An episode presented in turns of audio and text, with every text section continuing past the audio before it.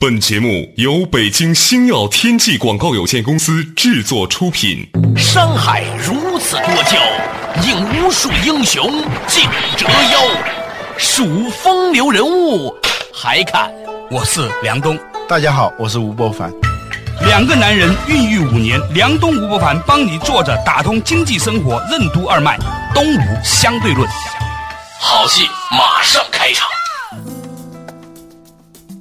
做打通经济生活任督二脉，大家好，欢迎收听《东吴相对论》，我是梁东，对面的依然是二十一世纪商业评论主编吴伯凡，伯凡你好。大家好，话说呢，围观这个事情，本来呢想前两期节目说的，结果不小心说飞掉了，所以留到这一期话题来讲。话说呢，这个这围都观变，成旧闻了。但是呢，我觉得还啊反是正我们可以一直说讨论旧闻嘛，也无啊所啊谓。对对，关键是这个现象它值得说，它里头包含的东西不太过时。嗯，对，哎，我们都知道呢，就围观拥有这个 iPad 商标在中国，但是我们也知道 iPad 呢是由一家叫苹果的公司搞的，嗯啊，于是呢就引发了商标的纠纷，而围观这家公司呢，又据说呢被很多的债主追杀，啊几乎要破产一种说法呢是它的公章都被银行拿着，啊，八家银行把它的公章拿着，它的产权是归银行的，嗯，因为它欠了银行的总共是四点二亿美金的债务。换句话来说，他如果要去跟苹果打官司的时候，后面站着八家银行不撑腰，现在严格说来，他是没办法跟苹果谈的啊因为他不拥有这个产权，你知道吗？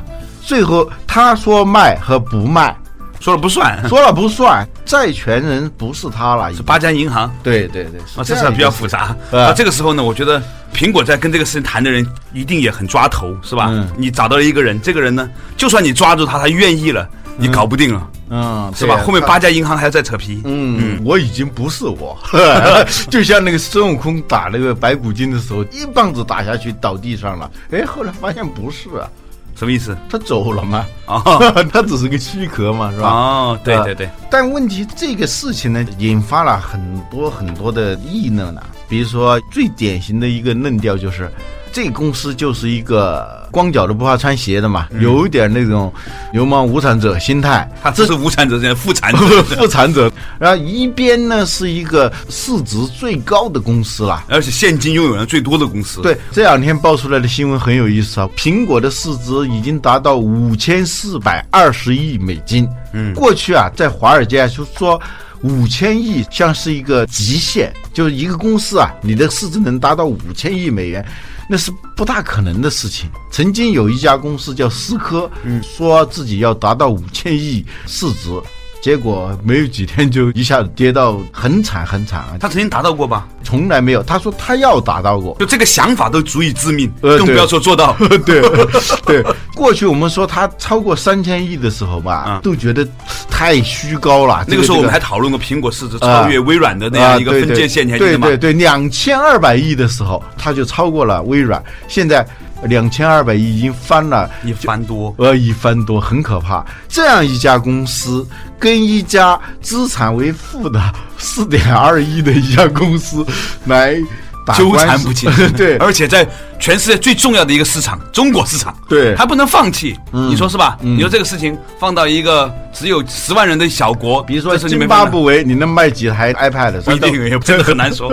但是总而言之呢，我觉得嗯这个事儿很有趣。你听到什么样的一些小道消息吗？嗯，这个事情呢，我原来真的不感兴趣，一听这就有点儿太八卦了。这很行为艺术嘛，一个资产负二点四亿美金的公4.2司，来跟一个市值为五千多亿的一家公司来打官司。后来了解了情况以后，还真不是那么简单。怎么说？维冠这家公司，它很早就成立了，确实是在两千年的时候，它就正式注册了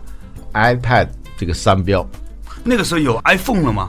没有，那个时候连 iPod 都没有。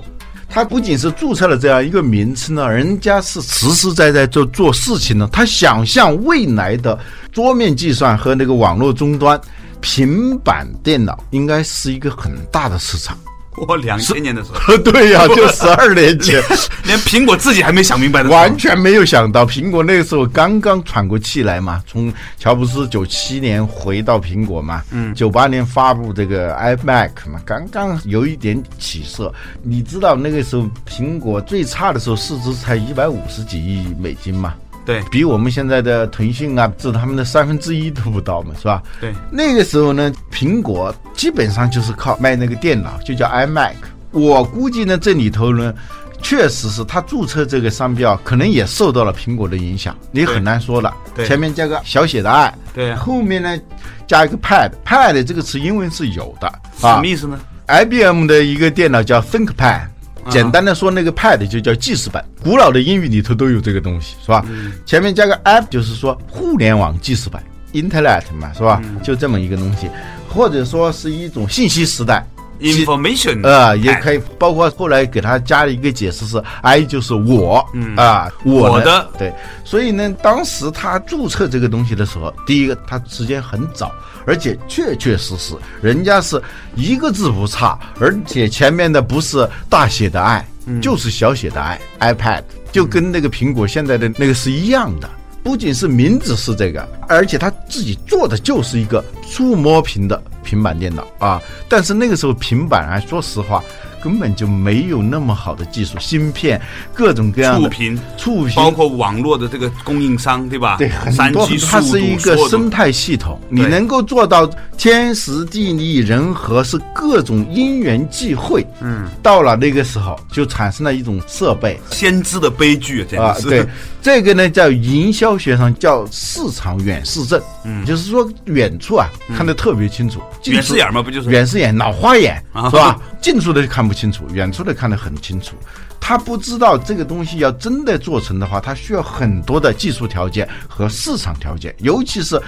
当技术条件具备的时候，市场条件还没具备的时候，你做的这个东西再先进，你也只能够是胎死腹中，自己玩玩而已。嗯，因为在此之前，世界上当时如日中天的公司微软就嗯推出一款叫 Tablet，、也是一款平板电脑，嗯也是失败的很惨。嗯，所以他当时呢弄出这么一个产品，从一开始就是一个悲剧，因为各种技术条件不具备，各种创新的生态环境不具备。对但是人家确确实实注册了这个东西。我们说一个伟大的产品，总是由伟大的公司提出来的，太不一定了。往往是那些微不足道的那些小公司，他有个想法，哎，然后被大的公司给拿去了。免费征用了，你一个创意对你来说是不值钱的，因为你不具备把这个事做成的这个各种资源和能力。他注册了这个东西，也生产这种产品，你想想，那生产出来的就是个怪胎啊！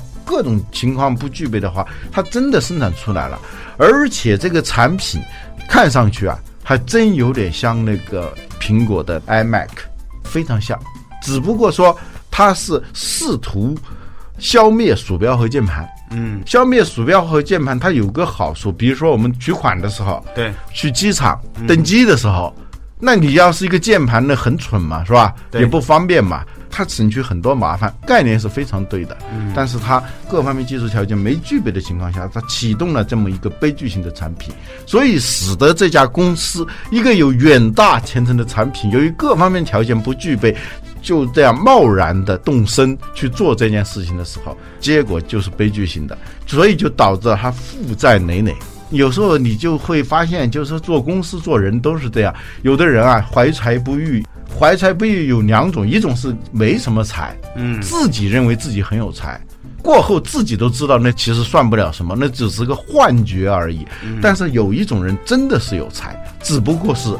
他的时代没有来，他的 timing 没有。哲学家尼采说：“我不属于我生活的时代。”他说：“有的人有伟大的思想家死后才诞生，包像括梵高也是这样嘛。对的，艺术家也是这样。他甚至说一个很俏皮的话，说像我这样的人就像虾一样，只有死了才红。好传神呐、 果然是尼 采啊呀、所以这个围观真正死了才红了，你发现没有？ 有意思，原来是一虾公司。 好了，稍事休息，马上继续回来。东吴相对论，维冠和苹果的 iPad 商标之争真相如何？什么是市场远视症？为什么两千年就开始生产触屏电脑的维冠公司，最终以失败收场？在野公司如何应对在位公司的免费征用？从 iPod 到 iPhone，苹果走过了一条怎样的不同寻常之路？为什么说当初苹果开发 iPod 是受到了索尼公司的刺激？欢迎收听《东吴相对论》，本期话题 iPad 之争之上期。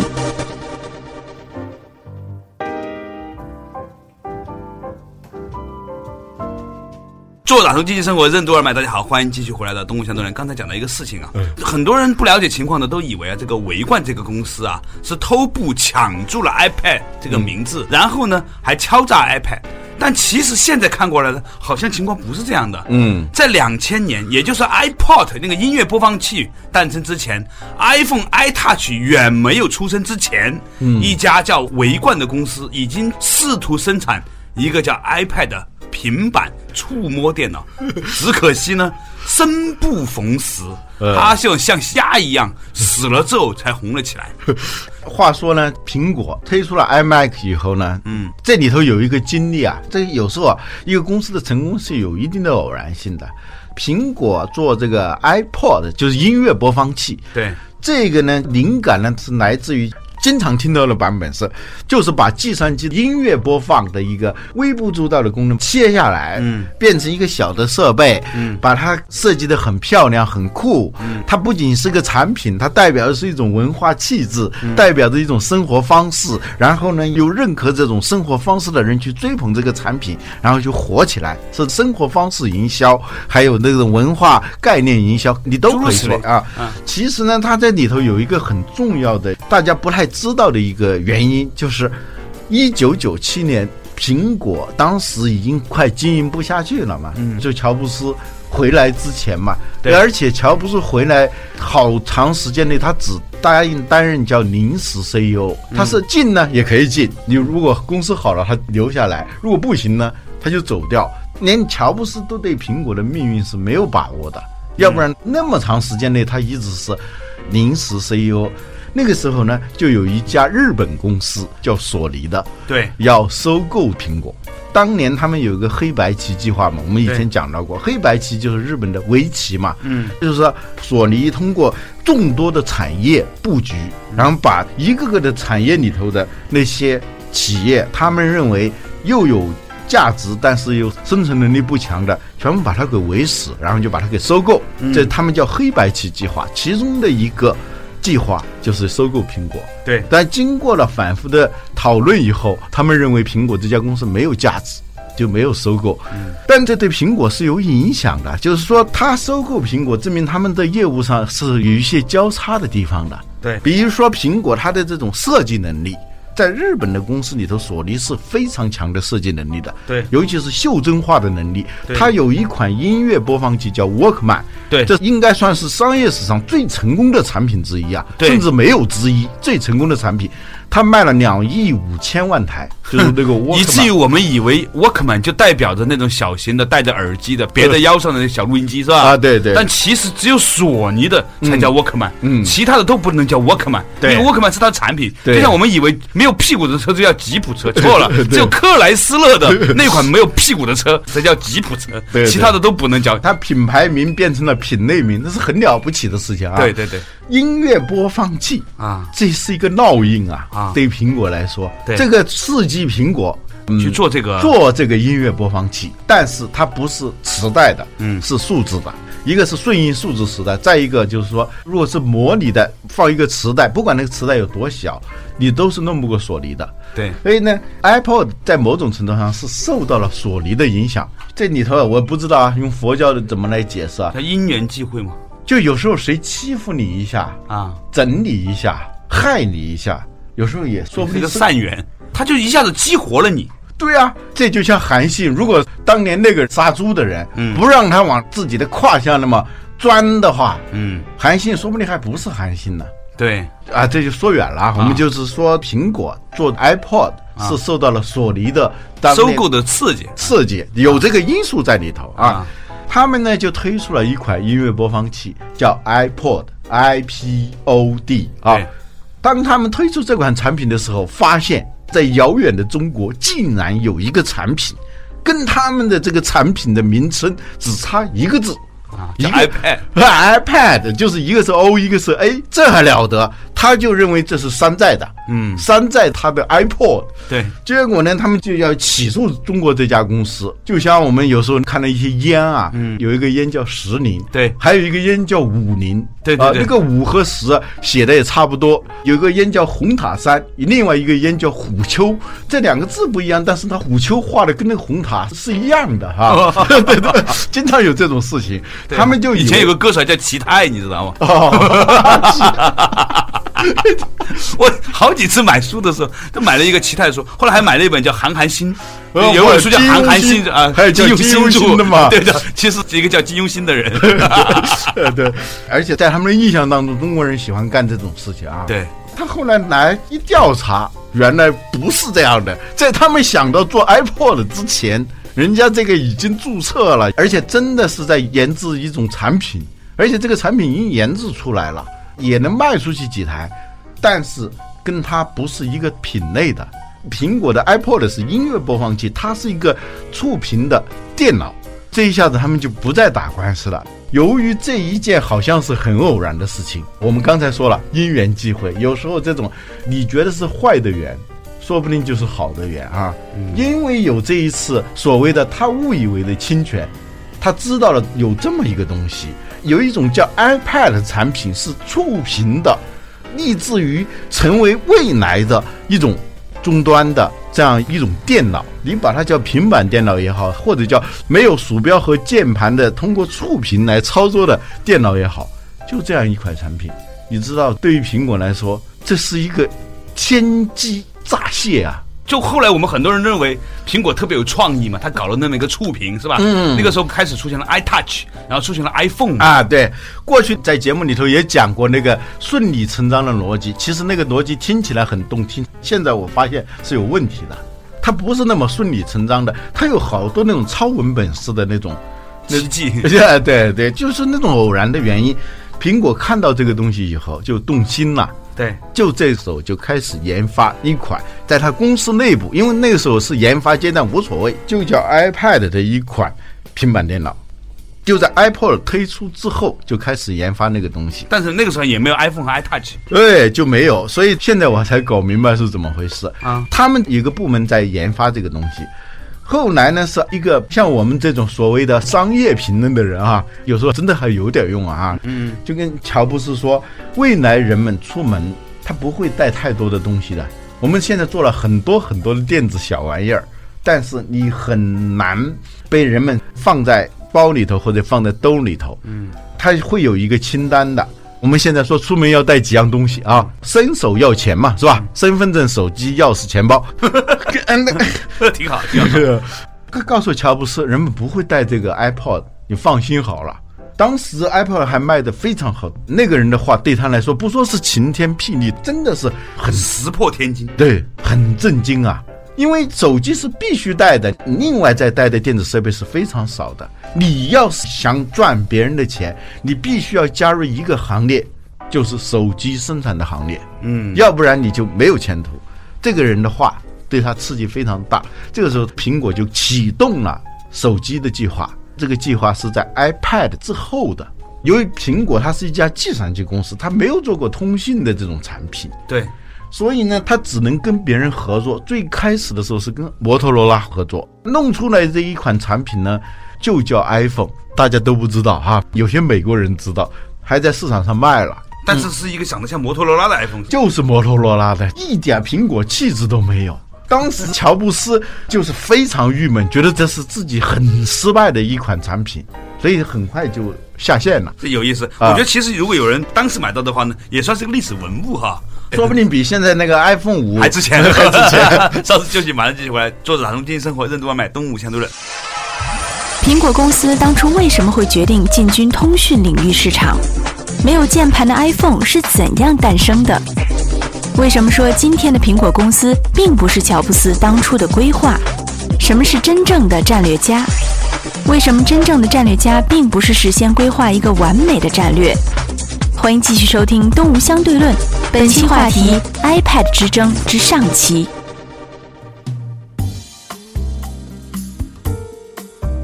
做打通经济生活任督二脉，大家好，欢迎继续回来的东吴相对论。刚才讲到啊，其实呢，iPhone 和 iPad 的这个生产过程呢，可以说是峰回路转。啊开始呢，苹果搞了一个 iPod。后来发现深圳有人在搞 iPad，于是他们自己也搞 iPad。嗯，在搞 iPad 的过程当中呢，发现呢其实手机更重要，于是呢又把做 iPad 的方法呢倒回来，开始生产 iPhone 啊。，对它这个过程呢就是这样，就先生产了一款手机，也叫 iPhone 啊，很跟摩丑托罗拉合作的。呵， 就像我们过去说的什么吉利牌沃尔沃啊，那个差别还不是那么大，是吧？只是个品牌的问题。问题是这一款手机是长得一点儿都不像。苹果就像一个父亲看着自己的孩子一点儿不像自己的那种失败感啊，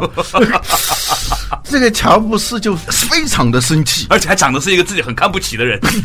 这种感觉哦，你想看是什么感觉啊？非常的生气，就责成他的苹果的这个设计部门，嗯，必须要摒弃这个东西，嗯哼，也叫 iPhone，但是不能是这样一款产品。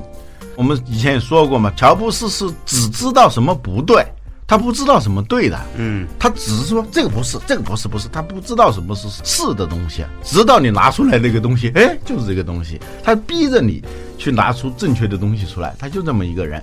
他说不行，那底下人就得找怎么行的东西啊。后来他们就冥思苦想，觉得啊只要是有键盘啊，都会很难看。嗯，都差不多。你要不全键盘二十六个字母啊，如果一般的键盘，你弄来弄去，不可能有多少创新的。对，后来就有人灵机一动，我们能不能设计出一款根本就没有键盘的，看上去就是一个屏幕的东西呢？跟传统的手机完全不一样的。我们要摒弃这种思路。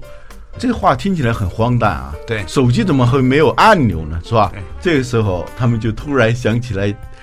他们的另外一个部门在研发一种产品，叫做 iPad。iPad 就是没有键盘的，没有鼠标的，这样他们就把 iPad 的那个思路啊，全部挪过来，放在了手机上头。把 iPad 缩小了，变成一哦个 iPhone，、哦就是 iPhone，对对对 我们以为都是 iPad 是一个放大的 iPhone，错 了，其实 iPhone 是一个缩小的 iPad，对对对对，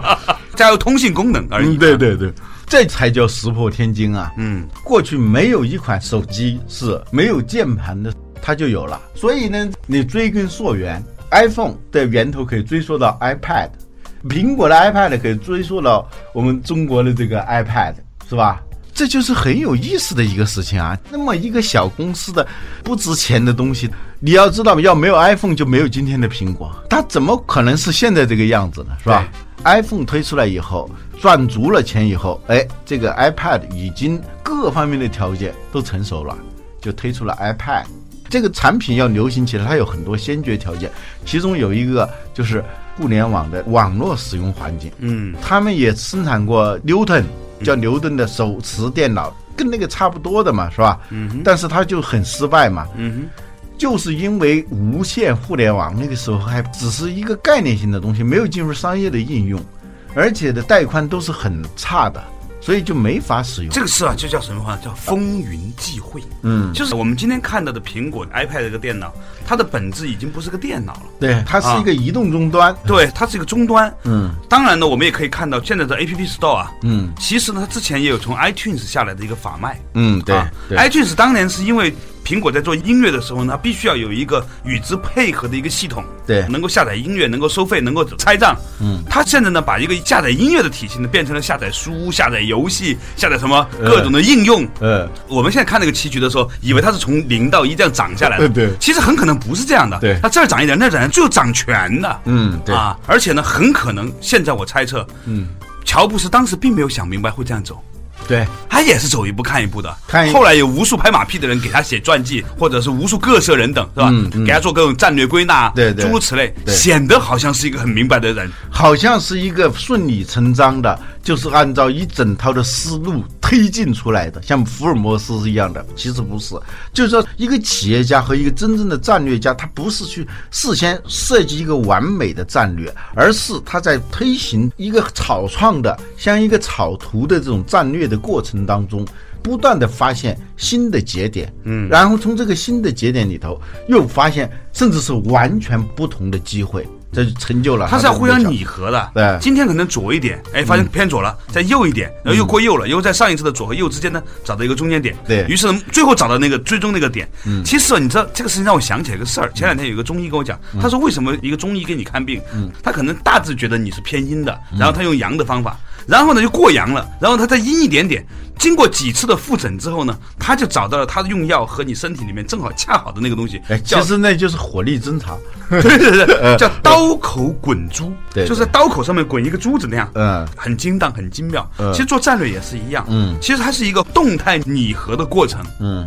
我们很多人呢都在抱怨说公司战略不清楚，说老板怎么讲不清楚，今天这样，明天那样。其实啊。我现在自己有越来越深的感触，嗯，你千万不要指望你的老板真的把一切都想明白。他之所以成为一个伟大的老板，只不过他愿意保持着一种尝试的心态，今天左一点，明天右一点，最后终于找到一个点，然后最后呢，因缘际会，各种善缘巧合成功了，然后别人后来说哇，当年多伟大，嗯，也就这样而已。对，所有的机缘巧合，苹果就推出一款可以不用打电话，但其他的功能呢都跟 iPhone 差不多的一个移动终端，而且它的屏幕要大得多，使用起来要方便得多的，就叫 iPad。但是对于苹果来说，有一个心病啊，没有解决啊，一个这个概念是别人的。嗯但知识产权是没法追究的，嗯，这就叫免费征用，就是在野公司和在位公司，你在野公司提的创意作为先驱在前面探路，也就成为先例而已。最后就成为先烈而已，人家是免费征用啊了，你就像 d i c o 这个东西，也不是可口可乐公司发明的，对对对你知，道吗？就是当时在美国呀，可口可乐是第一，百事可乐是第二，排名第三的一家公司搞了一个没有糖的可乐，嗯最后呢，百事可乐和可口可乐都推出了自己的零度可乐。哦，对对对，很多公司啊，他们公司死了，但是公司的创意。甚至是公司的产品活下来了，这就是死后才红嘛，是吧？对，这个时候呢，苹果一个心病就是，它可以征用别人的创意，但是一个硬性的东西，这个名称，嗯，它是没办法绕过去的，就是 iPad 这个东西。但对于苹果来说，它不可能不用 iPad，因为它所有的产品前面都是一个 i，嗯，但这个名称是由微冠所拥有的。所以他就使用了一个确实有一点不符合苹果身份的，甚至是有点低级的这种方式，委托一家英国公司来收购微冠 iPad 这个商标。嗯，这个公司呢，它也不好正面的收购，它又成立了一家皮包公司。嗯，跟苹果已经隔了好几层了。嗯，这家公司来跟围观来谈这个生意，当时围观你想想，都已经是风雨飘摇，都是被银行在追债的情况下，说这个产品反正你也卖不到国外去了。对，存在不存在都成问题了，是吧？但临死之前卖点钱是点钱，你知道最后以超低价三万五千英镑的价格买了这个 iPad 在全球的十多个国家的商标商标啊，但是也许是苹果的疏忽，也许是围观的聪明精明啊，在中国这个商标权他没买。 哇，哎呀，这次太有意思了。这个话题后来又怎么样了呢？且听下回分解。感谢大家收听今天的《东吴相对论》。